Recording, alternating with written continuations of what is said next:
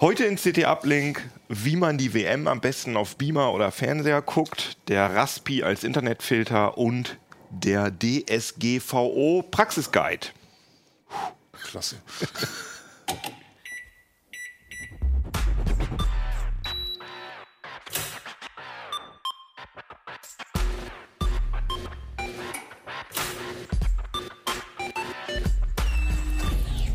CT Uplink.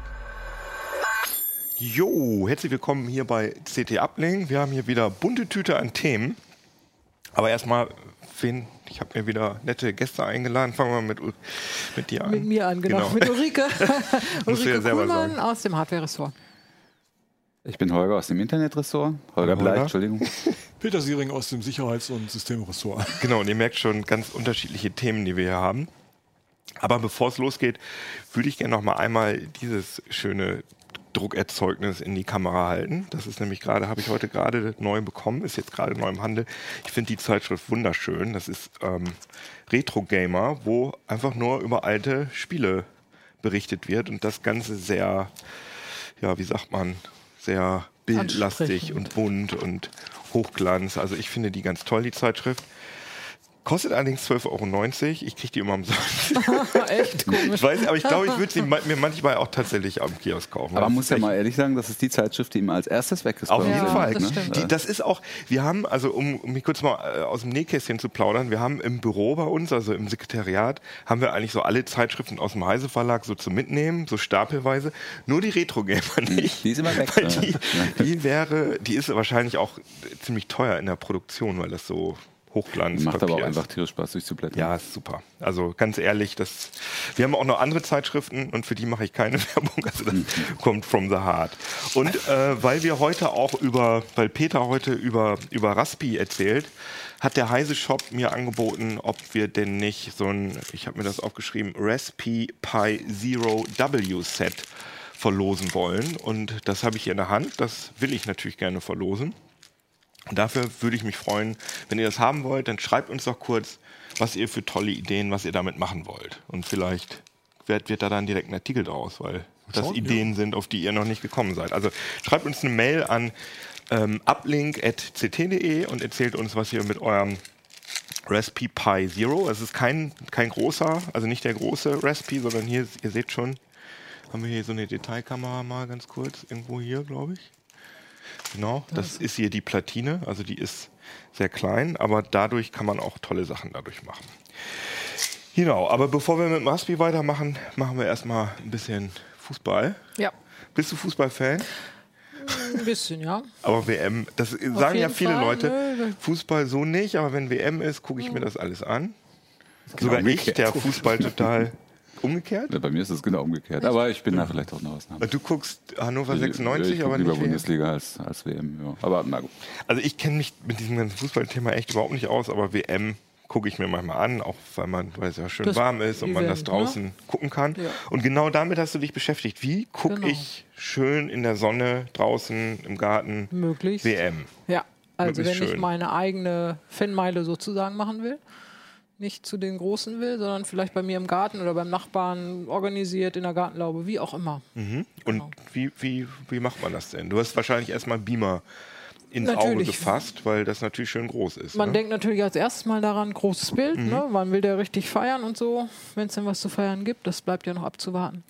Ähm, aber erstmal dafür sorgen, so die Voraussetzungen sind gut, großes Bild. Also ein Beamer, der muss möglichst lichtstark sein, das liegt ja auf der Hand. Mhm. Er haben wir gegen die Sonne an. Genau, der muss ja ein bisschen muss. Mhm. gegen das Umgebungslicht ankommen. Ähm, wir haben uns Beamer angeguckt, die mit mindestens 3000 Lumen spezifiziert waren. 3000 deswegen, also 2500 haben wir gesagt, würde reichen, aber die Hersteller, naja, die übertreiben immer gern ein bisschen in den Datenblättern, also ein bisschen mehr und dann war dann auch so, ne? Die lagen dann am Ende zwischen 2500 und 3500 Lumen Mhm. gemessen. Also zum Teil mehr sogar. Ja, Als es waren angegeben? welche, nee, ja, tatsächlich, einer Ah, hatte ja. sogar mehr als angegeben. Aber das wussten wir schon. Der Hersteller, also das Epson, die geben immer gerne eher weniger Mhm. an und äh, die anderen gerne mehr. Und die haben gekostet, sehe ich hier auf dem Titel, ähm, ab ab 360 Ja, Euro jetzt steht muss man hier. Mhm. fairerweise sagen, ab 360 Euro tatsächlich. Das war ein kleiner Beamer, der allerdings kein Full HD hat, sondern HD. Davon würde ich normalerweise Mhm. abraten, würde sagen, Full HD ist irgendwie so das Mindeste. Der ViewSonic PA 503W sehe ich hier. Das ist Aber der in günstige. dem Fall haben wir gesagt, vielleicht reicht es für die WM auch, wenn man HD hat. Mhm. Und wenn man sich jetzt mit ein paar Leuten zusammentut und sagt, hey, lass uns doch mal die vier Wochen feiern oder sechs Wochen, ähm, wir kaufen uns einen Beamer, dann finde ich 360 Euro. Na, wenn man jetzt mit fünf Leuten ist, das ist noch überschaubar, das macht Spaß. ja, wenn man wirklich jedes Spiel oder Genau, also wenn man zumindest, zumindest jedes, die deutschen Spiele Ja. und dann nochmal die ab Achtelfinale oder so alles, dann ähm, finde ich, kann man das machen. So, aber Ist das dann, pro Person weniger als ein Bier pro Spiel sozusagen? ich weiß Wenn man nicht, das mal, man muss Bier immer, kaufst, aber man ja, muss doch bei WM genau. immer alles in Bier ja, umrechnen. Genau. ne? Das- Also genau, zwei Kisten Bier oder so. Ähm, gut. Und deswegen haben wir dann eben diesen HD-Beamer reingenommen, Mhm. der auch lichtstark ist. Und auch einfach, um zu gucken, wird der Unterschied deutlich. Also im Kino, das weiß man. Wenn man jetzt so einen Film richtig guckt, dann sieht man den Unterschied klar. Aber bei einem Fußballspiel, da guckt man ja vielleicht auf andere Sachen. Ist der Rasen richtig grün? Äh, laufen die Leute da ordentlich rüber? Also jetzt nicht, weil die Leute schlecht laufen, sondern weil das Bild ordentlich ist. Ähm, äh, Haben die Trikots die richtige Farbe und solche Sachen. Das äh, schien mir erstmal wichtiger zu sein als die Auflösung. Und das war auch so. Also wenn man ein mitreißendes Spiel hat, wir haben uns zum Beispiel natürlich nochmal die WM-Spiele gegen Brasilien zum Beispiel angeguckt. Ah, die habt ihr euch nochmal angeguckt? Ähm, na, wir brauchten ja Testmaterial. Ähm, Mhm. Und da war das ganz egal, ob das HD ist oder Full HD. Es Ja, hat einfach klar. Spaß gemacht. So. Ähm, wenn man jetzt den Beamer nachträglich auch nach der WM nutzen will zu Hause, dann würde ich den nicht empfehlen. Mhm. Dann würde ich sagen, ja, damit kann man auch einen Geburtstag bestreiten zum Beispiel. Ne? Äh, Irgendwie der Opa hat Geburtstag und ich will dann eine Dia-Show. Dann Mhm. ist es okay. Ähm, aber für ordentliche Filme würde ich den nicht nutzen. Da habe ich gleich noch eine Frage. Ja. Ähm, wenn die so lichtstark sind, sind sie ja wahrscheinlich auch lauter, oder? Kann das sein? Äh, ja. Weil Aber gerade bei der Nachnutzung zu Hause im Wohnzimmer. Natürlich, so. das ist ein Kriterium. Also es gibt zwei Kriterien, die sich widersprechen. Beim Heimkino will ich einen möglichst guten Schwarzwert. Draußen für die WM oder auch im hellen Wohnzimmer will ich ein möglichst helles Bild. Das ist im Heimkino völlig Mhm. Je heller das Weiß, desto heller wird im Zweifel auch das Schwarz. Ne? Das Genau, das Problem. widerspricht sich dann so ein bisschen. Und im Heimkino will ich, dass es möglichst ruhig ist. Das ist für jetzt irgendwie bei der WM auch nicht so das Kriterium. Ich meine, da wird gequatscht und gejubelt, da braucht der Beamer nicht leise sein. Deswegen ähm, muss man das eben bedenken. Wenn man nachnutzen will, dann braucht man eben Beamer, die sich auch leise stellen lassen. Die haben alle einen Eco-Modus, wo sie auch dann deutlich leiser werden.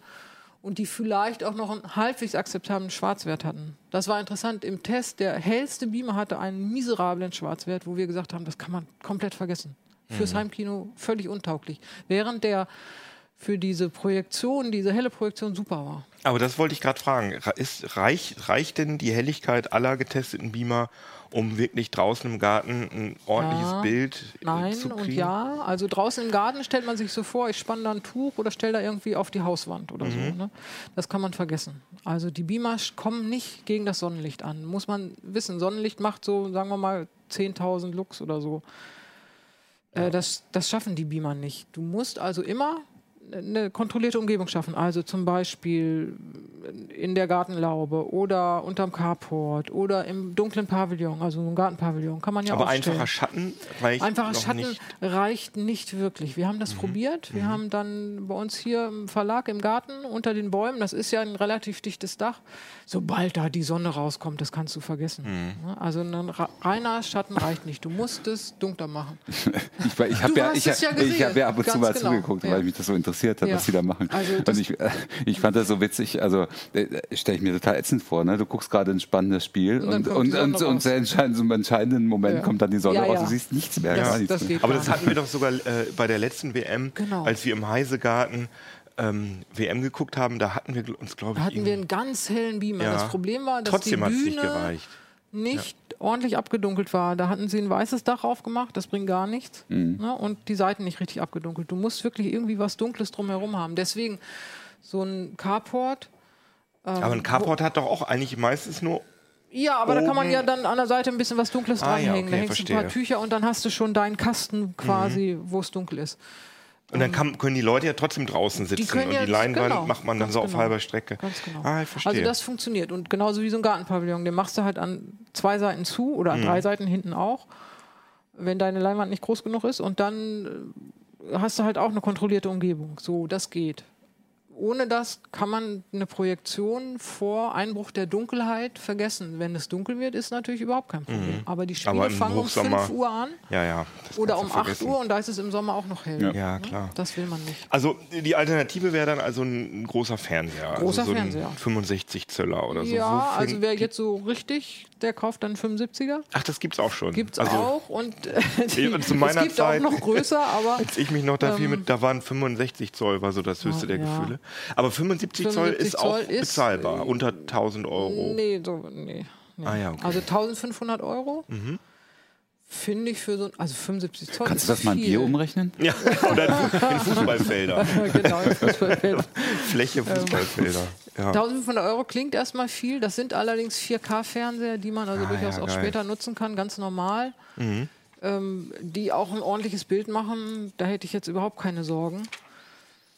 Und ja, wer sagt, ich brauche sowieso einen neuen Fernseher, wer sowas macht, der zieht meistens den Weihnachtskauf vor. Der sagt, Mhm. ah, dieses Jahr ist sowieso ein neuer Fernseher fällig, dann kaufe ich den nicht zu Weihnachten, sondern kaufe ich ihn zur WM. Und die sind aber hell genug, um Ja. auch in der Sonne betrieben Da zu werden. reicht es normalerweise, wenn ich zum Beispiel einen Sonnenschirm drüber stelle, sodass das Licht nicht direkt drauf fällt. Mhm. Okay. Das Sonnenlicht spiegelt sich ja und man weiß ja, die Fernseher heute sind alle spiegelig, mehr oder weniger. Mhm.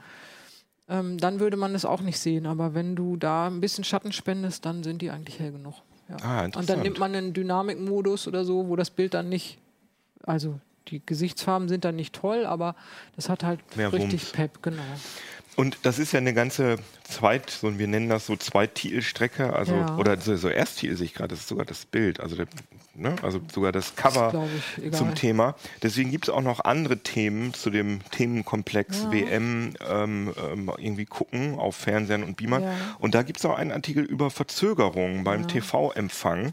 Das fand ich auch total interessant, dass das Internetstreaming, also dass die äh, Signalverzögerung der Fire TV Mediathek in der ARD fast eine Minute Ja. lang ist. Also das muss man sich vorstellen. Ich habe das gehabt. Krass, ja. Seitdem achte ich da sehr drauf. Unsere Nachbarn haben immer früher gejubelt. Können Bei dieser ja einen WM, wo es so viele Elfmeter gab. Detailkamera halten für die Leute, die uns nur hören.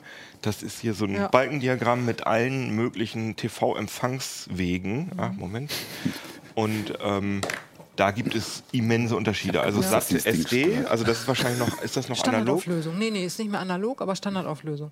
Wobei ich gar nicht weiß, Ach, gibt's gar wo nicht mehr man analog, doch, ne? nee, wo man das noch immer überhaupt kriegt. Also wir haben das hier gekriegt. Ich weiß nicht, ob das Was alle Mhm. Und das hat Standardauflösung SAT, über SAT. Standardauflösung. Das hat nämlich Das so war fast jetzt aber- keine Verzögerung. Ja, aber das war jetzt eine 0,5 Sekunden. Also Ja. SAT HD. Für diese halbe Sekunde würde ich, glaube ich, das HD. Aber was war denn eure vorziehen. Referenz? Ähm, wir haben den schnellsten als Referenz genommen und das darauf Mhm. bezogen. Aber das ist ja dann SAT SD, das schnellste. SD wäre das schnellste. Ehrlich gesagt haben wir zunächst mit SAT HD gemessen und dann habe Ah, ich gesagt, ja. lass uns doch mal SD gucken und dann war das noch eine halbe Sekunde schneller. Mhm.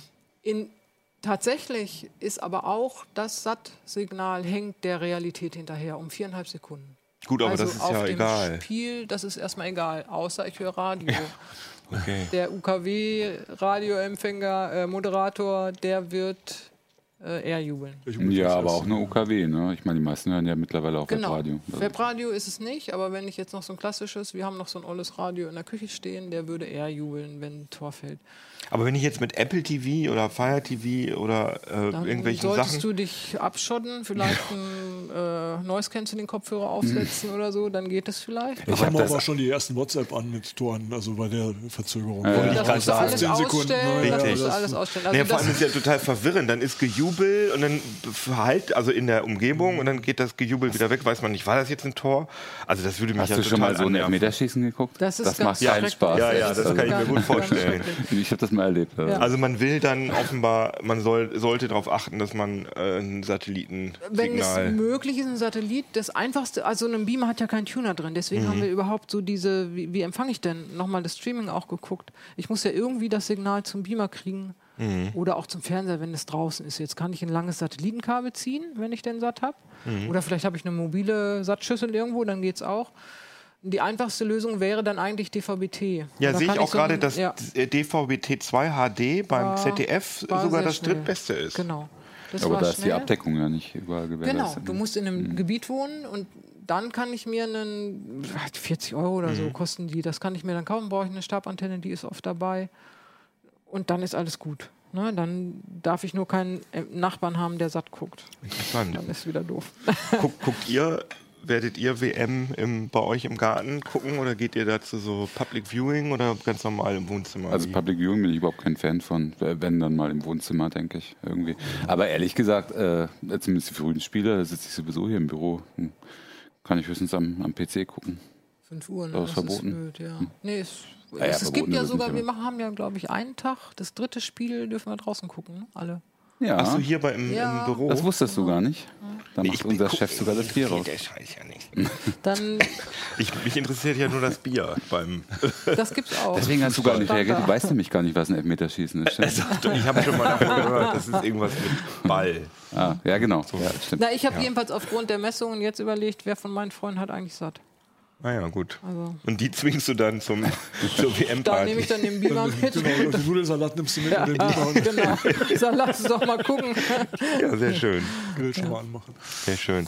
Ja, gut. Ähm, interessant. Was auch interessant ist, fand ich, war ja tatsächlich, das ist ja immer von diesem kleinen, von diesem kleinen Büchlein verdeckt. Ähm, äh, Raspi als Internetfilter, DNS-Proxy gegen Viren, Tracking und Werbung. Da hast du dich mit beschäftigt. Das heißt, ich hänge hier so ein, wahrscheinlich nicht unbedingt den, den Pi Zero, sondern dann schon.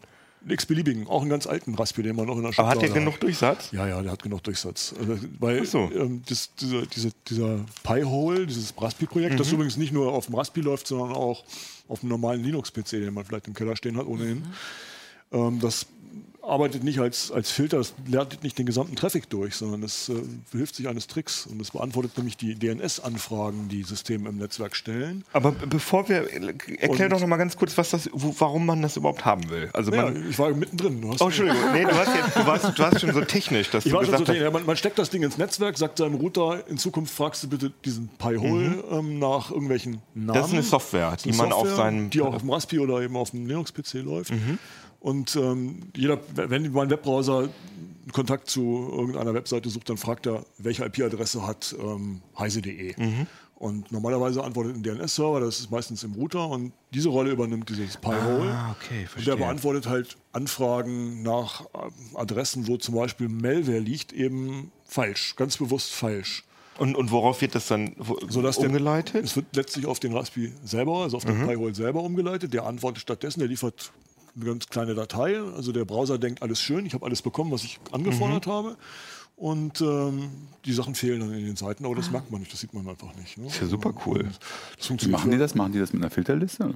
Genau, die haben Filterlisten, die benutzen mehrere öffentlich zugängliche Filterlisten, die aktualisieren sich auch automatisch. Ähm, und, ähm, das ist eine ganz, ganz einfache Technik im Grunde genommen. Ähm, und dieses Pi-Hole ist halt vor allem sehr einfach zu installieren. Also man Das heißt, das heißt aber, ich muss, ich muss dann der Fritzbox äh, sagen, welchen DNS-Server sie fragen soll. Ganz genau. Ah, okay. muss also der Fritzbox oder dem Router, den man hat, sagen, ähm, frag jetzt bitte nicht mehr den Provider, sondern Okay. frag den Raspi. Und Nun gibt es da eine ganze Menge Tricks. Also man, man kann da sehr schnell reinfallen. Das ist zunächst mal ganz einfach zu installieren. Und wir haben dann aber festgestellt, wenn man im Heimnetzwerk IPv6 hat, was heute eigentlich normal ist, dann funktioniert das ein paar Tage. Und irgendwann kommt die Zwangstrennung vom Provider und dann gibt es neue IPv6-Adressen. Und diese, das immer so? die- Diese, ja, das ist immer so. Okay. Das passiert regelmäßig. Also früher ist das jeden Tag passiert oder man hat das bewusst jeden Tag gemacht. Heute passiert das auch nur manchmal alle paar Wochen. Aber passieren tut es durchaus. Manchmal, weil die Katze auf dem Router sitzt, manchmal, weil der, der Provider meint, er möchte trennen. So, und bei diesen Zwangstrennungen gibt es halt neue Adressen und die IPv6-Implementierung von, der, von dem Pi-Hole, die ist ein bisschen komisch. Also die nimmt gerne dann die offiziellen Adressen, die man bekommt, und äh, die ändern sich halt dann. Und dann funktioniert es plötzlich nicht mehr. Also die Foren zu der Software sind voll von Anfragen, wo Leute sagen, es hat eine Weile wunderbar funktioniert und dann nicht mehr. Und das haben wir ein bisschen gründlicher angeschaut, äh, Vorbereitung für den Artikel und eben dann auch Lösungen gefunden. Ach cool, interessant. Ähm, es gibt so ähm, IP-Adre- IPv6-Adressen, die für private Netze reserviert sind. Und die setzt man am besten ein und dann gibt es also auch eine dauerhaft funktionierende Lösung. Cool. Kann ich auch sagen, welche Seiten er durchlassen soll? Oder welche Anfragen? Gezielt. Das hat eine sehr komfortable Bedienoberfläche, die man über den Browser anspricht. Und können das auch nochmal zeigen. Das ist mir nämlich auch gerade aufgefallen. Das sieht richtig schön gestaltet aus, sieht richtig professionell aus. Sehr nett gestaltet und man sieht vor allem, man, man kriegt dann, ich wenn ich das mal ein bisschen rüberschiebe, gibt es so Seiten, wenn man, wenn man im Browser eine Seite ansteuert, die blockiert wird, dann gibt es eine Rückmeldung. Ah, Man ja. kann in dieser Rückmeldung schon, schon dem, der Software sagen, bitte eine Ausnahme dafür. Okay. Ne? Außerdem führt, Ah, ja. es, führt es recht lange Listen, sieht man hier, ähm, welche Zugriffe erfolgt sind. Da kann man sehr bequem, weiß ich nicht, ich, ich habe einen, einen Fernseher, der unheimlich geschwätzig ist. Und dann habe ich mich halt hingesetzt mit dem Notebook aufs Sofa, habe ein bisschen den Fernseher bedient und habe gesehen, ah, da fragt er an beim Hersteller, hier schickt er was in die Gegend. Und dann habe ich immer schön sperren, sperren, sperren. Ah. Und dann wird es ein bisschen ruhiger. Und Kann man da theoretisch auch Werbung mitblocken? Ja, dafür ist es gedacht. Also, Ach so, ich ist dachte, eins, das eins, ist- eins der Hauptzwecke. Ne? Also Das ich ja jetzt ja, nicht ja. sagen. Ich dachte, das geht mehr darum, dass ich zum Beispiel solche, ähm, dass die meinen Rechner missbrauchen. Genau, also Dass diese Geschichte. Genau, das ist Alles, ja also es ist, es, es ist Werbung, aber es, diese, diese Blacklisten Ja. filtern eben auch bekannte Malware. Das hast du ja auch bei, bei Also bitte bei gängigen heise.de und ct.de eine Ausnahme einfügen, weil das, das bezahlt leider unser Gehalt. Deswegen ist es für uns mal Na ein gut, bisschen so ein Zwiespalt. Aber Werbung ist ja oft auch Ja. gefährlich.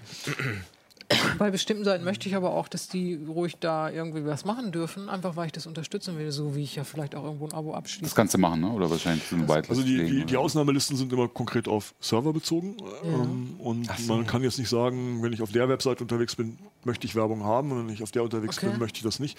Jetzt kann man überlegen, man kann das ja ein bisschen dosieren. Man kann so ein Ding ins Netz hängen und kann sagen, ähm, ich weiß nicht, mit dem Notebook, mit dem ich wild durch die Gegend surfe, da, da möchte ich diesen Filter haben und an dem Rechner am Schreibtisch, mit dem ich eher beruflich unterwegs bin, wo ich bestimmte Seiten besuche, da, da knipse ich als DNS-Server eben meine Fritzbox weiter ein. Also das kann man ja steuern. Also lässt ihn dann aus. Okay. Ausnahmen sind möglich. Kann ich das für einzelne Geräte im Netz aktivieren und deaktivieren? Indem man den DNS-Server jeweils von Hand setzt. Anders. Ich frage nur deswegen, weil ansonsten wäre das ja vielleicht auch was äh, zum, zum Thema Kinderschutz. Ist nicht so? Ja, ist schon da echt- Ja, man, also man, eine Fritzbox hat ja immer so ein Gästenetz. Wenn man die Kinder jetzt ins Gästenetz steckt, könnte man das im Gästenetz aktivieren. Ja, also Beispiel, Möglichkeiten. Also, aber jetzt, jetzt mal wirklich fernab von der Werbung. Man hat ja schon, gerade wenn man äh, so ein bisschen auf so ein bisschen dubiosen Seiten rumsurft, dann hat man ja wirklich, also da kickt auch oft mein, mein Virenscanner ein und sagt, das ist hier jetzt übrigens gefährlich und so. Das ist ja schon eine sehr geile und komfortable Möglichkeit, das wirklich von vornherein wegzublocken, Ma- ma- wenn die Filterlisten aktuell sind. Naja, wenn die Filterlisten aktuell sind und wenn die Schadsoftware wirklich DNS-Abfragen macht. Es ist durchaus denkbar, dass Ah, ja. die hardcodiert IP-Adressen hat und dann wirkt es überhaupt nicht. Ach so. Ah, das gibt es? Ja, also das auch gibt es, bei so also- Verschlüsselungstrojanern oder so? Ich denke schon. Also, das ist, ist, ist, also in der Regel benutzen die schon DNS, weil die auch relativ häufig die Server wechseln. Mhm. Und da ist DNS natürlich ein praktischer Helfer. Ähm, aber es ist eben nicht bombensicher. Das muss man, darüber sollte man sich klar sein. Ja. ne? Also, Also es ist kein eigener Filter für alles. Ja, das würde der Raspi alles. dann auch wieder Ja. nicht hergeben. Ne? Ähm, Also es gibt ja so, so, so Proxys, die dann wirklich Inhalte angucken. Ja. Aber das ist heute so, so schwierig, da der meiste Verkehr ähm, TLS gesichert ist, also geschützt ist, verschlüsselt Mhm. ist und äh, dann hat so ein Proxy auch keine guten Karten mehr, die Sachen dazwischen zu lesen. Außer die, die, äh, äh, die Packet Inspection funktioniert. Ja, aber auch bei verschlüsselten Sachen ist es, Ja, ja, ist genau. es äh, ähm, grenzwertig. Aber da, da, du schreibst auch, ich sehe hier äh, Bildunterschrift, ähm, ein günstiger Raspi Zero W, der kostet übrigens bei uns im Shop 29,90 Euro. Ne? Könnt ihr also auch direkt bei uns kaufen. Ähm, Habe ich denen versprochen, einmal Werbung machen, wenn wir das Ja, ja. verlosen. Im Heise-Shop gibt es dann so ein, äh, so ein Gehäuse und der verlangsamt dann, also merke ich das beim Surfen, dass das irgendwie langsamer wird oder so? Ist eher schneller. Also manchmal hat man ja das Problem, man sucht Seiten auf und dann dauert es ewig, bis die Werbung kommt. Und wenn die Mhm, stimmt. nicht mehr kommt oder wenn irgendwelche komischen Dinge passieren, Cool. wird eher, eher sogar vielleicht ein bisschen schneller. Weil auch diese ganzen Tracking-Cookies und hast du nicht gesehen. Werden die Auch Je nachdem, was, was auf den Listen steht. Ich habe jetzt die Listen nicht im Detail gesehen. Ja. Und wie viel Strom, wie viel Strom verbraucht so ein, also wie viel mehr Strom, weißt hast du es im Kopf ungefähr? Nee, habe ich nicht im Kopf. Kommt ein bisschen darauf an, wie man das anschließt. Ne? Oft kann man, Mhm. kann man so, so, so einen kleinen Raspi noch mit, weiß ich nicht, an den USB-Port vom Router stecken, holt sich den Strom daher. Da ist der Mehrverbrauch sind wenige, ganz wenige Watt. Ja. Ja, cool. Aber ich glaube, das mache ich echt. Also das hört sich nach einer, nach einer coolen Sache an. Und ähm, Ja. IPv6 ein bisschen aufpassen, genau ja, lesen. ja, stimmt. Und Raspi frickeln macht ja Dafür sowieso Spaß. Ist ja der Artikel da, oder? Genau. Apropos Frickeln macht Spaß. Oh, super Überleitung. Mein, meint der jetzt ernsthaft, das war eine Überleitung? Sollen wir nicht mal machen, da beschweren sich immer die Zuhörer und Zuschauer. Deswegen habe ich jetzt einfach nur apropos Frickeln macht Spaß gemacht. Also die DSGVO, mit der, wo ich wirklich zugeben muss, dass ich mich erfolgreich davor drücke, mich damit auseinanderzusetzen, weil ich auch keine eigene Website habe. Und mir fällt als äh, Otto Normal Internetnutzer nur auf, dass ich auf einmal von ständig Mails kriege, von wegen, übrigens, wir haben jetzt geänderte Datenschutz und Sie müssen jetzt nochmal genau sagen, äh, wollen Sie wirklich? Und ähm, auch Windows hat mir jetzt so ein, so ein Update eingespielt, wo ich wirklich im Detail sagen muss, äh, wir, also kannst du tausend Sachen Naja, anklicken. also ich fand es gar nicht so detailreich. Ich hätte es mir detailreich Nee, hätte aber es sind gesagt. mindestens fünf, sechs, sieben ja, verschiedene Screens, Sachen, Ne? Ja, aber die, die früher einfach nur waren, äh, darf, äh, da, da dürfen wir Telemetrie und Debugging-Daten an dafür haben sie aber auch Microsoft schicken. böse auf die Finger gehauen bekommen. Ja. Deswegen müssen sie es jetzt ausführlicher machen. Und zwar unabhängig von der DSGVO. Aber nochmal ganz kurz für solche Leute wie, wie mich, die, sich wirklich noch nicht so richtig haben. gecheckt haben, was das ist. Die DSGVO ist eine EU-Datenschutzrichtlinie. Was? Nein. Oh. okay, was ist die DSGVO? DSGVO heißt Datenschutzgrundverordnung, EU-Datenschutzgrundverordnung. DSGVO, ja. Ja, das ist ein großer Unterschied zu einer Richtlinie. Eine Richtlinie heißt, das wäre ein äh, quasi ein, eine Richtlinie für die, für die Staaten, wie sie ihre, ihre nationalen Gesetze in Zukunft auszurichten haben. Aber eine Verordnung gilt unmittelbar als Recht im, im Staat. Okay. Der Staat hat in der Übergangsfrist die Möglichkeit, seine Gesetze an die Verordnung anzupassen. Mhm. Das ist in Deutschland teilweise passiert, teilweise auch nicht, in anderen Staaten teilweise auch noch gar nicht.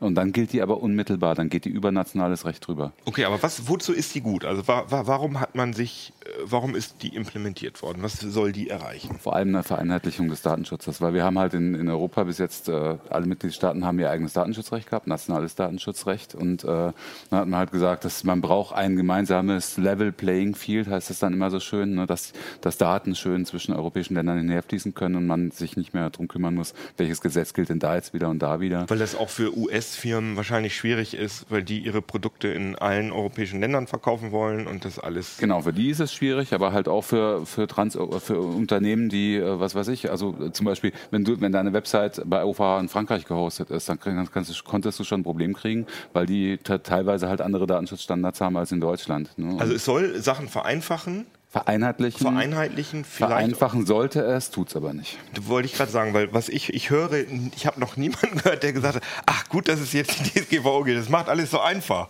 Sondern genau das Gegenteil, dass alle Leute sich aufregen und auch äh, vor allem sehr unsicher sind und Angst haben. Und ich habe viele ähm, äh, Dienste oder viele, viele nicht, aber ein paar Websites gesehen im Netz, die gesagt haben, der Scheiß kommt jetzt und wir, wir, wir machen jetzt unser Forum zu, weil äh, wir das nicht hinkriegen. Ja, da herrscht aber auch ziemlich viel unbegründete Angst, muss man auch sagen. Also ich habe den Eindruck, bei einigen von diesen äh, Websites äh, oder Blogs, das sind sowieso ein, manchmal verwaiste Projekte, wo die Leute dann sagen, oh, wenn, bevor das jetzt weiter so im Netz rumsteht, dann mache ich das lieber mal zu oder ver- verrammel das Forum oder so, was eh kaum besucht ist. Aber es gibt natürlich auch andere Beispiele. Also Fakt ist, das ist das größte Problem, ich, nur um das nochmal zu sagen, die Datenschutzgrundverordnung ist schon in Kraft seit äh, 24. Mai, 26 24. Mai 2016. Es gab eine Übergangsfrist und sie wird jetzt wirksam, das ist ein großer Unterschied, sie wird jetzt wirksam am 25. Mai, also nächsten Freitag. Also zwei Jahre Übergangsfrist. gilt sie Ja. oder, oder gilt sie, Genau, aber dann eineinhalb Jahre lang hat sich niemand drum geschert Genau. und die letzten sechs Monate sind alle in den kompletten Panikmodus ja, verfallen. Also, äh, wir auch. Wie entsteht sowas? Wie, warum kümmert man sich nicht vorher? Haben die das Human Nature. so sind Menschen. nur. Prokrastinieren, das ist einfach, ne, du schiebst, äh, was du nicht heute nicht Mhm. besorgen musst, das verschiebst du dann eben ganz gerne mal auf morgen. Äh, und dann gab es halt immer noch so ein bisschen äh, große Auslegungsschwierigkeiten, weil die ersten eineinhalb Jahre haben auch daraus bestanden, äh, einige Dinge einfach mal zu interpretieren. Was meinen die Mhm. damit überhaupt mit diesen, mit diesen äh, endlos vielen Artikeln, die da, die, die da gekommen sind? Aber ich gehe mal davon aus, dass sich richtig große Firmen schon darum Ja, gekümmert haben. das größte Problem hat, heute gab es gerade wieder eine Studie von Bitkom, das größte Problem ist halt Mittelstand und kleine Unternehmen. Und das ist auch eine große Kritik an der Datenschutzgrundverordnung, dass eigentlich jeder fast gleichermaßen betroffen ist. Es, ist, es gibt keine, die skaliert nicht. Ne? Ja. Es gibt ein paar Ausnahmeregelungen, Regelungen für, für sehr kleine Unternehmen und äh, bestimmte Dinge müssen dann erst Unternehmen ab einer bestimmten Größe machen, aber nicht, wenn sie mit den und den Daten hantieren, dann gilt es wieder für alles und so. Aber Im das Grunde gilt genommen, ja auch für private, also für einfach eine Hobby-Web oder auch dann nicht? Nur dann, also wenn du rein privat oder familiär agierst und auch nur in dem Zusammenhang Daten erhebst, mhm. dann gilt die DSGVO für dich nicht. Das war aber in Deutschland Ach bisher so. auch schon so nach Bundesdatenschutzgesetz.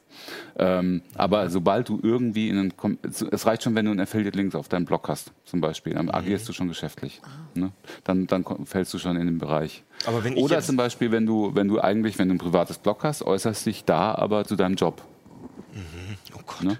Also, Wie dann? Das ist nicht mal privat. Ja, unser Justiziar hat zum Beispiel gesagt, äh, als Beispiel gebracht, äh, wenn, wenn jetzt äh, jemand, eine Katzenzüchterin, die professionelle Katzen züchtet, ja. sich in ihrem privaten Blog äh, Fotos von ihren Katzen postet, ist das ein geschäftlicher Vorgang. Kann es zumindest sein. Dann, dann unterfällt dann dieses Blog das. schon der G DSGVO. Und was muss man denn machen? Also nehmen wir mal das Beispiel von der Also es gibt, eine Reihe, es gibt eine Reihe von Pflichten, die alle treffen. Also, mhm. Und die galten teilweise bisher schon, aber sie sind schärfer geworden, muss man klar sagen. Es gibt eine Menge Informationspflichten. Das heißt zum Beispiel, äh, du musst sehr deutlich und prominent äh, eine Datenschutzerklärung äh, liefern, die mhm. sehr klar und verständlich sein muss, möglichst kurz gehalten, aber es muss alles drinstehen. also zum gibt Beispiel. Hm, äh, es gibt Generatoren und da verweist, achso, und das, das kann ich übrigens gleich mal sagen, äh, zum Mitschreiben unter ct.de slash äh, DSGVO 18 haben wir eine Linksammlung äh, veröffentlicht, die wir auch immer aktualisieren, wo genau solche Dinge verlinkt sind. Äh, zum Beispiel solche Datenschutzerklärungsgeneratoren, die dann Mustertexte kreieren, die muss man vielleicht ein bisschen anpassen, ja. aber es vereinfacht die Sachen ja. sehr. Es gibt auch eine Menge Leitfäden von, von allen möglichen, äh, auch von Datenschützern selbst, also von Datenschutzbehörden, die einem die Sache ein bisschen vereinfachen. Ja. Aber man muss es tun. Also unsere, unser Tipp im Moment ist gerade jetzt in der letzten Woche, bevor es richtig losgeht, alles, was man von außen sehen kann, was entweder eine Datenschutzbehörde oder ein Mitbewerber, der kann ja vielleicht sogar abmahnen, wenn man da Datenschutzverstöße begeht. Ja, also wenn er sie nicht ja begeht. Ein Fest für die Abmahnanwälte. Ja, es, ist ein Fest, es wird ein Fest für die Abmahnanwälte, befürchten viele. Ja. Was dann tatsächlich jetzt kommt, weiß man nicht.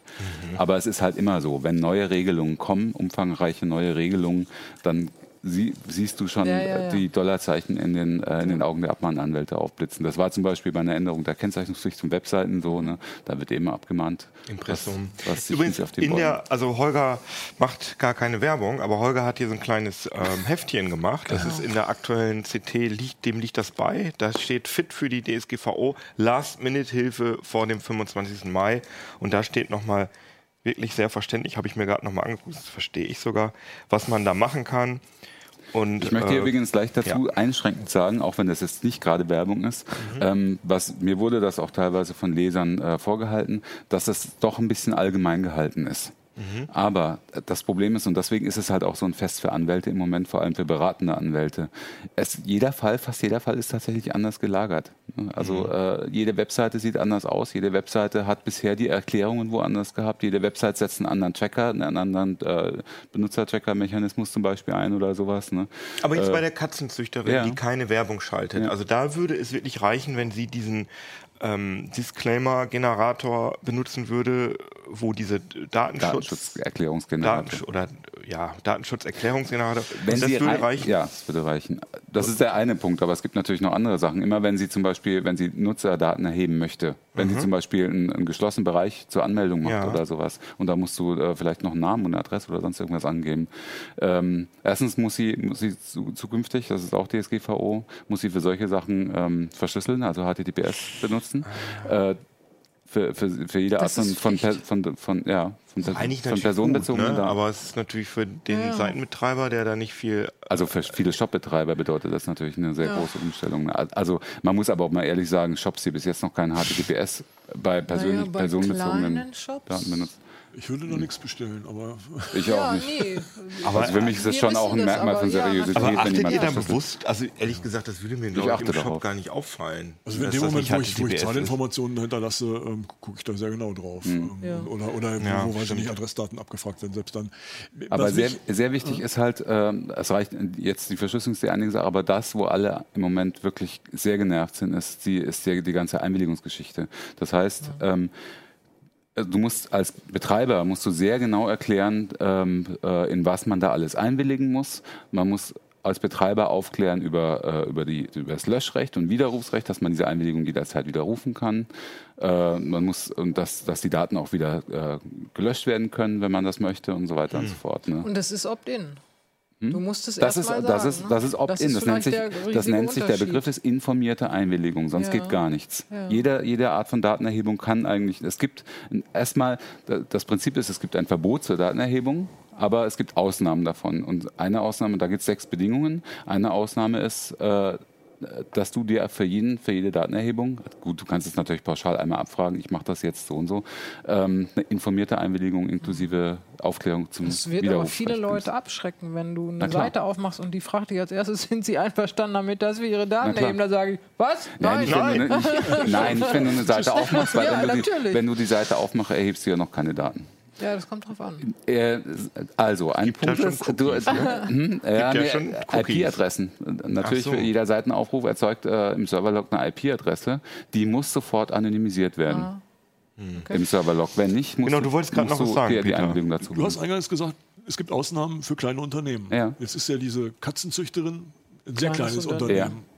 Warum muss die überhaupt was tun? Das ist das, was mir nicht einleuchtet. Also äh, von den Ausnahmen ist sie nicht betroffen. Von anderen Ausnahmen ist sie betroffen. Zum Beispiel muss ein Unternehmen, was, äh, was zehn Leute oder mehr angestellt hat, einen Datenschutzbeauftragten vorhalten und auf der Webseite auch veröffentlichen. Ach, wer das das ist, muss sie nicht. die kleinen Unternehmen sind von einigen Pflichten, von einigen aber eben Pflichten. nicht von allen Pflichten. Genau, und das ist der große ist, Vorwurf, äh, dass, äh, dass es wirklich äh, nicht runterskaliert. Ja. Ne? Aber die- diesen Datenschutzpassus da irgendwo ins Impressum zu schreiben, das finde ich jetzt auch nicht so schlimm. Das kann man ja wirklich Das in ist einer kein halben Stunde machen. Das ist eine komplette Erklärung und wenn du die nicht hun- hundertprozentig umsetzt, wie sie gefordert ist von der DSGVO, kannst du abgemahnt Aber werden. wenn es da diese Generatoren gibt, von denen du erzählt hast, Ja. das, also das Die würde, sind halbwegs sicher. Ne? aber das würde man ja in einer halben Muss Stunde die, muss vielleicht die hinkriegen. Nee, das dauert Katzenbesitzerin noch irgendwas anderes machen, außer diese Erklärung? Aber ganz kurz, weil du sagst, warum da, dauert das länger? Muss ich da, ähm, muss ich da ganz viele Sachen anklicken? Weil Ja, du musst dir anpassen, musst auch einige Sachen, die dann reinkommen, wieder rausnehmen, die Ah, unnötig okay. sind. Zum Beispiel, ähm, ja, du wirst zum Beispiel gefragt, benutzt du Google Analytics? Benutzt du Google Analytics auch bitte in der Ah, okay. deutschen datenschutzfreundlichen Version und so? Das muss dann alles eingetragen werden. okay, das wollte ich nur wissen. Jetzt, jetzt. Also was wollte- muss die denn noch machen? Die muss dieses Ding ausfüllen. Was sie, was sie das? zum Beispiel, hm? Wie hieß das, was sie ausfüllen muss? Was? Worüber wir jetzt gerade gesprochen haben, dieser, was der Generator macht. Ach so, eine Datenschutzerklärung. Ja, eine Gegenüber, Datenschutzerklärung. gegenüber jedem Website-Besucher. Okay, und was genau. muss sie noch machen? Äh, sie, äh, was sie zum Beispiel nicht machen muss, äh, netter, wissen, netterweise. Was sie noch machen muss. Ja, sie muss halt die ein, vor allem, das geht vor allem um die Datenschutzerklärung und um die, um die Einwilligung. Und sie muss halt wahnsinnig aufpassen, dass sie nicht irgendwo Daten erhebt äh, und, und darüber nicht Bescheid gibt. Versehentlich Ne? Und Genau. was ist, wenn sie ein Forum hat? Ach so, und was sie auch noch machen muss, Entschuldigung, das habe ich ganz vergessen, ähm, Auftragsverarbeitung, auch ganz wichtiges Thema. Wenn sie zum Beispiel ihre, ähm, ihr Blog bei einem Webhoster Ja. betreibt, dann muss sie mit dem Webhoster einen gesonderten Vertrag schließen. Jeder, der, jeder, der nicht, nicht du selbst bist, der personenbezogene Daten verarbeitet, mit dem musst du jetzt musst du einen Vertrag schließen. Das galt vorher auch schon, aber nicht in dem Ausmaße wie jetzt. Das Da gibt es aber auch Vordrucke. es ist, läuft so ab, normalerweise, wenn du jetzt zum Beispiel, nehmen wir an, deine, äh, das Blog betreibt. bleiben mal bei der Katzen. Die Katzen, die Katzenzüchterin äh, betre- betreibt ihr Blog bei 1 1 bei einem Webhoster. Ne? Ähm, dann geht sie da am besten ins Kundenmenü. Gute Webhoster machen das so, dass sie da mittlerweile so einen aktualisierten DSGVO-konformen Ah, okay. Vertrag vorhalten. Du kannst aber auch einfach an deinen Webhoster mailen und er ist dazu verpflichtet, dir einen, einen äh, auf ihn spezifizierten Vertrag zu geben. äh, Den, den er dann auch schon unterschrieben hat. Okay. Und dann bist du auf der sicheren Seite. Den musst du jederzeit vorlegen können. Äh, Du, du musst auch sagen in der Datenschutzerklärung, dass du den hast. Ne? Ähm, du musst ihn natürlich nicht irgendwie online stellen oder sowas, aber es, du musst immer für den Fall gerüstet sein, dass sich jemand vielleicht anschwärzt bei einer Datenschutzbehörde, Ja. weil die nämlich jetzt alle mittlerweile die Möglichkeit haben, dass man da, äh, nicht alle, aber fast alle mittlerweile, dass man da anonym ähm, Meldungen macht. Super. Das ist auch neu. Super. Online. Musste jetzt noch was? Und Also dann, sie hat dann ihre klingelt der. Datenschutzbeauftragte bei mir und Und da sagt, guckt sich dann mal- äh, der, einer seiner Mitarbeiter, die haben ja alle ordentlich aufgestockt, die Aufsichtsbehörden, einer seiner Mitarbeiter guckt sich dann, bearbeitet das und guckt sich deine Website an und guckt, ob das stimmt und dann meldet er sich bei dir, ja. Was im Prinzip ja nicht verkehrt ist, aber runtergebrochen auf den Einzelnen ist es ganz schön ätzend. Ne? Und das ist halt völlig unklar. Das ist halt auch eines der großen Probleme, die wir im Moment haben. Alle, wir haben ja ähm, für die, für die Unternehmen, für den ganzen privaten Sektor, also auch für die Katzenzüchterinnen, sind die Landesdatenschutzbehörden zuständig, also der jeweilige Datenschutzbeauftragte im Bundesland. Und da gibt es halt verschiedene Behörden und die legen die DSGVO unter Umständen auch anders aus. Manche, manche Landesdatenschutzbeauftragte haben gesagt, boah, ab dem ersten Tag, dann hagelt es erstmal Sanktionen und die Bußgelder sind ja ordentlich, die, die jetzt äh, drohen. Es ist nicht mehr so wie im alten Datenschutz in Deutschland, sondern ähm, die sind vervielfacht worden, also von der Höhe her. Ähm, und andere haben gesagt, ja, das erste halbe Jahr beraten wir erstmal nur und machen gar nichts. Okay. Ne? Also und, und erstmal ein bisschen Goodwill zeigen und dann mal schauen. Aber Tatsache ist, alle haben, aufge haben personell aufgestockt, manche sind noch nicht ganz so weit. Es gibt auch noch nicht überall eine Landesgesetzgebung, die angepasst ist an die DSGVO. Ähm, aber auf jeden Fall wird es rappeln. Also davon gehen wir schon aus. Mhm. Kann mir schon vorstellen. Was ist, wenn das die ist Leute ein Forum haben? Mhm. Wenn die Katzenzüchterin ein Katzenforum anbietet, da erf ja, erfasst ja Daten von, mhm. ihren, von ihren Kunden ja nicht, sondern von ihren Forum Leser. Lesern, genau. Mhm. Was, was muss sie dann machen? Das da gilt genau dasselbe. Also Aber sie muss dann, also sie muss dann verschlüsseln, hattest du gesagt? Sie muss informieren. Das geht immer nur beim Übertragen von personenbezogenen Daten. Darum okay. geht es. Ne? Also wenn du jetzt zum Beispiel bei der, bei der Anmeldung, äh, zum Beispiel beim, bei der Übertragung des Passworts, das muss, das muss natürlich verschlüsselt sein. Ne? Mhm. Ne? Ähm, oder wenn du irgendwelche äh, Postadresse oder sonst irgendwas angibst. Dann gibt es noch besonders gesicherte Daten, da gelten dann noch härtere Bestimmungen.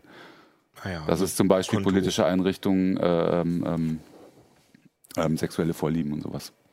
Gesundheitsdaten, mhm. HR-Daten. Okay. Aber Websites ähm, haben ja auch oft so Tracking-Cookies mhm. oder so. Wie, wie, wie, ist denn das konform mit der DSGVO? Soll ich da noch mal kurz ausholen? Nein, nein, nein. doch, doch, doch, doch. Das, das, muss ich, das, muss ich, aber schon noch erzählen. Also, äh, vor zwei Jahren, wie gesagt, ne, ist das Ding in Kraft getreten. Mhm.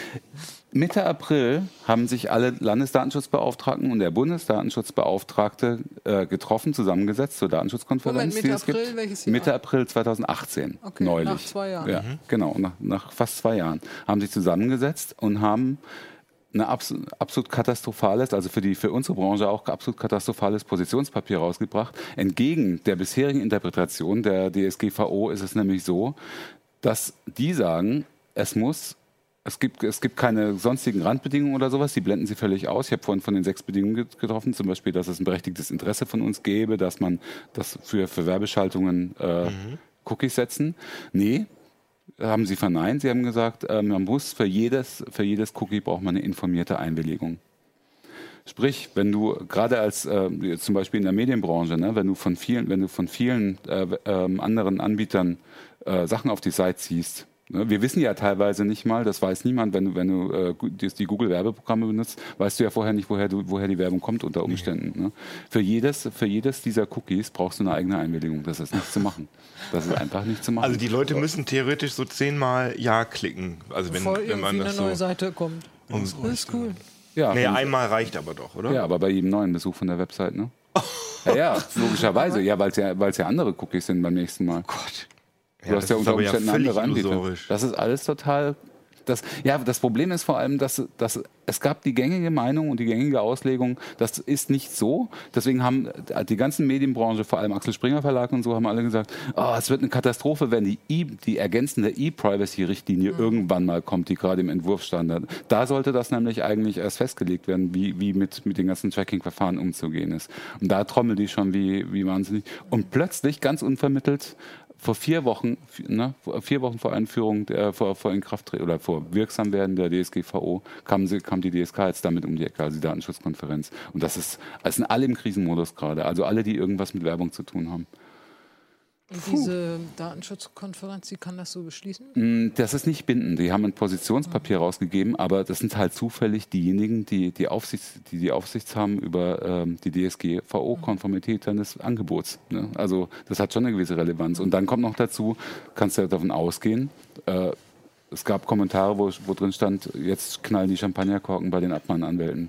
Ne? Also wenn du, wenn du das nicht 100% umsetzt, was die da in dem Positionspapier haben, kommt kommt ein Anwalt, mahnt dich ab und sagt, hier aber die Datenschutzkonferenz, das ist ja wohl, das kann man schon als bindend ansehen, ne, sagt, das ist die Rechtsposition und deswegen 2000 Euro. Gut, dass so. wir keine Website haben, die Werbung schaltet. Genau. Ne? Ja, ne? haben wir ein Glück. Ja, Ja das gut, war. das gilt ja für alle Medienhäuser, die sitzen ja alle da. Also nochmal ganz kurz, äh, es wird tatsächlich geschätzt im Moment, das sind gängige Schätzungen, dass dieser ganze bürokratische Mehraufwand auf jeden Fall in, in größeren europäischen Staaten mindestens äh, eine Milliarde pro Jahr kostet, die freie Wirtschaft. also jedes Jahr wieder. Jedes Jahr wieder, jährlich. Jährliche Kosten. Anfangskosten höher, aber dann jährlich mindestens. Äh, schafft ja auch. Arbeitsplätze. Ja, ist schon. Das, das ist. DSGVO Consulting. Naja gut, aber ich meine, aus, aus reiner Kundensicht oder so, es ist ja schon nicht Das sinnlos. Prinzip, Ne? genau. Ja, da bin ich mir noch nicht so ganz sicher, weil irgendwie ich, ich aus Kunden, also ich aus Kundensicht möchte auch im Web Vielfalt haben. Und die, das, was sich jetzt andeutet, ne, ist, dass die, die großen Profiteure könnten die großen Konzerne Ja. sein, so wie Facebook, so wie Ja. Google. Weil die genug Leute haben, um das alles richtig zu machen. Google hat letzte Woche gesagt, sie haben jetzt haben ausgerechnet, sie haben jetzt 500 Mannjahre in die DSGVO investiert. Insgesamt an Mitarbeitermannjahren. Ja. Alter. durchgehen. Ähm, aber die haben es umgesetzt. Sie haben es umgesetzt. Sie haben 1100 Dienste umgestellt ne, auf die DSGVO. Nur in Europa. Alles, was die DSGVO nicht betrifft oder was nicht umstellbar ist, haben sie abgezogen aus Europa. Facebook äh, zieht gerade alle, ähm, alle Nutzerdaten von Nicht-Europäern aus den europäischen Rechenzentren ab, ne, weil sie nicht wollen, dass die unter die, DSGVO, unter die DSGVO fallen. Aber die können das. Facebook und Google, die können das. Die haben diese Power, die sind Milliarden, Milliarden Also das bedeutet, dass es theoretisch Aber sein Kleinen, kann, dass ein kleiner äh, Google-Competitor, der sagt, ich mache das geiler als Google, dass der womöglich unter die Räder kommt, Genau. weil er die Und ja auch nicht. DSGVO-konform ist und womöglich seinen Laden dicht machen muss, weil er es nicht hinkriegt und Google sagt, haha. Ja. Das meinst du, ja, Genau. Oder gut. es kann natürlich auch sein, dass die, die Bloggerin dann sagt, oh, das ist mir jetzt aber zu viel Stress. Hm. Äh, dann dann ziehe ich doch auf. Facebook und mache eine Facebook-Page. Ne? Ja. Ja, und zack, hast du wieder ein Blog Oder weniger. Medium auf medium.com oder so, wo, Ja, wo, wo man zumindest du gehst in so ein Wallet Garden, ne? du gehst in, in, eines, in, auf eine der großen Plattformen, anstatt dich dein eigener Herr im Haus zu zu Gut, aber das sind jetzt ja nur Leute, die jetzt schon irgendwas haben. Also ich denke mal, wenn ich jetzt, äh, das Ding ist jetzt in Kraft in ein paar Tagen, wenn ich dann irgendwas Neues mache, ist es dann auch noch mehr Aufwand, wenn ich irgendwas Neues mache, DSGVO-konform, äh, trotzdem noch. Klar, das gibt einfach äh, in, in Details gibt es wesentlich mehr Aufwand zu betreiben als vorher. Das betrifft vor allem Mittelständler und große Unternehmen, die haben noch ganz andere Probleme, was die IT-Sicherheit und Backups und sowas weiter angeht. Da gibt es ja auch neue Pflichten. Ähm, Aber du bist ja auch Datenschutzfan. Was, was würdest du denn, was hättest du denn empfohlen, äh, der EU empfohlen, ihre, ihre Bürger besser zu schützen vor Das den ist so kompliziert, ich kann es dir juristisch nicht sagen, wie man das besser hätte lösen können. Es ist natürlich, da sind so viele Kompromisse drin. Mhm. Und dieses, äh, diese Geschichte von wegen, wir machen jetzt ein gemeinsames äh, Playing Field und alle werden gleich behandelt in Europa, das stimmt ja auch nicht. das in, in, in dem ganzen Kompromissprozess gab, es sind über 60 Euro äh, ähm, ähm, Öffnungsklauseln entstanden. Zum Beispiel diese Geschichte, was jetzt jeder mitbekommen hat, äh, dass WhatsApp natürlich hochwirksam jetzt äh, das Alter abfragt, weil WhatsApp in Deutschland ab 16 ist. Jetzt, ne? äh, in anderen Ländern ist das nicht so, weil das ist äh, über, über eine Öffnungsklausel bestimmt. Dann gibt es so Geschichten wie auch völliges Chaos im Moment. Was ist mit Fotografie? Was ist mit freien, Journal freien Fotojournalisten? Dürfen, die fallen ja auch unter die DSGVO. Jetzt dürfen die überhaupt noch fotografieren, weil das ist eine, eine Erhe- Erhebung personenbezogener Daten. Ja, ist so. Ne? Ähm, mittlerweile, es war in Deutschland gut und solide gelöst mit dem, äh, mit dem KUG. Das ist äh, das, das Kunst, Kunsturhebergesetz. Ähm, da hatte man einen schönen Mittelweg gefunden. Es ist völlig unklar, ob das jetzt noch gilt, weil der europäische Gesetzgeber hat eine Öffnungs hat vorgesehen, die Länder dürfen Öffnungsklauseln machen. Bis jetzt hat die Bundesregierung das nicht gemacht, weil sie auch gesagt haben, das ist teilweise Ländersache und so. Es ist alles so kompliziert. Das ist in Deutschland dann immer noch obendrauf, dass vieles Ländersache ist und man dich das Genau, nicht der, zentral der ganze Föderalismus kann, ne? ist ja. in Deutschland noch ein großes Problem. Also der Bundesdatenschutzbeauftragte hat ja was für die Privatwirtschaft keine Relevanz. Der ist äh, für, den, für die Bundesstellen, für die, für die öffentlichen Stellen Ja. verantwortlich. Wa- War denn das DSGVO eigentlich eine, war es eine deutsche Initiative oder weißt du, woher das kommt? Nee, das kommt, der das kommt aus der Europäischen Kommission, äh, ist dann ins äh, Europäische Parlament gegangen und dann ist es halt wesentlich von Jan Philipp Albrecht, von dem grünen Abge Abgeordneten, bearbeitet worden. Der war dafür ja. Berichterstatter. Es gibt ja auch diesen ganz tollen, berühmten Film, äh, Democ Democracy, wo der ganze Gesetzgebungsprozess mal begleitet wurde. Es ist total spannend zu sehen, wie die EU-Maschinerie da arbeitet und wie, die, wie lobbygetrieben das alles mhm. ist. Der kommt auch nochmal, glaube ich, in der ARD am 23. so kurz vor ah, ja, interessant.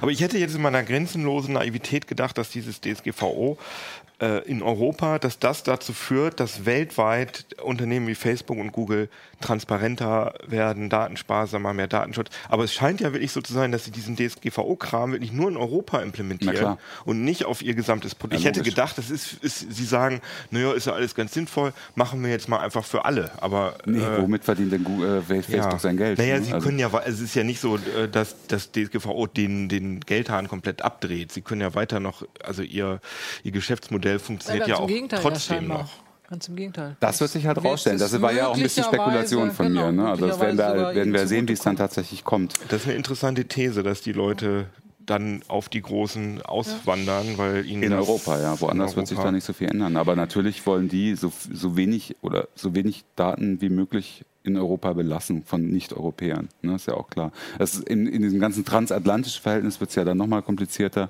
Da geht es ja auch um dieses EU, äh, EU-US Privacy Shield mhm. ne, und äh, welche Daten dürfen wann äh, in die USA wandern. Ist auch alles, alles unklar. Da gibt es dann wieder so Querbezüge zur DSGVO.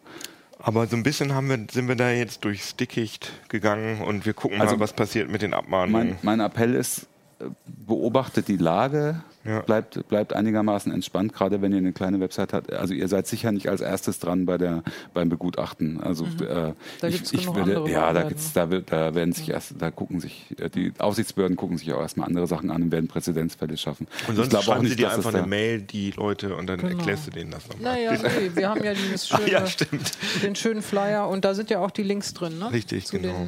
Den, äh. Sag jetzt bitte nicht, ich mache eine juristische Einzelfallberatung. Nein, das mache ich Nein, nicht. Also, aber jedenfalls ähm, kauft unser Heft, da freuen wir uns. Ähm, das ist das genau, das ist, da ist das Ding drauf. Kauft die Retro Gamer. Und ganz wichtig die, Link, die Linkliste, die im Heft auch nochmal erwähnt genau. ist. Ne? Die ist auch umsonst. Kannst du nochmal den Link sagen? www.ct.de ct.de slash dsgvo 18. Genau.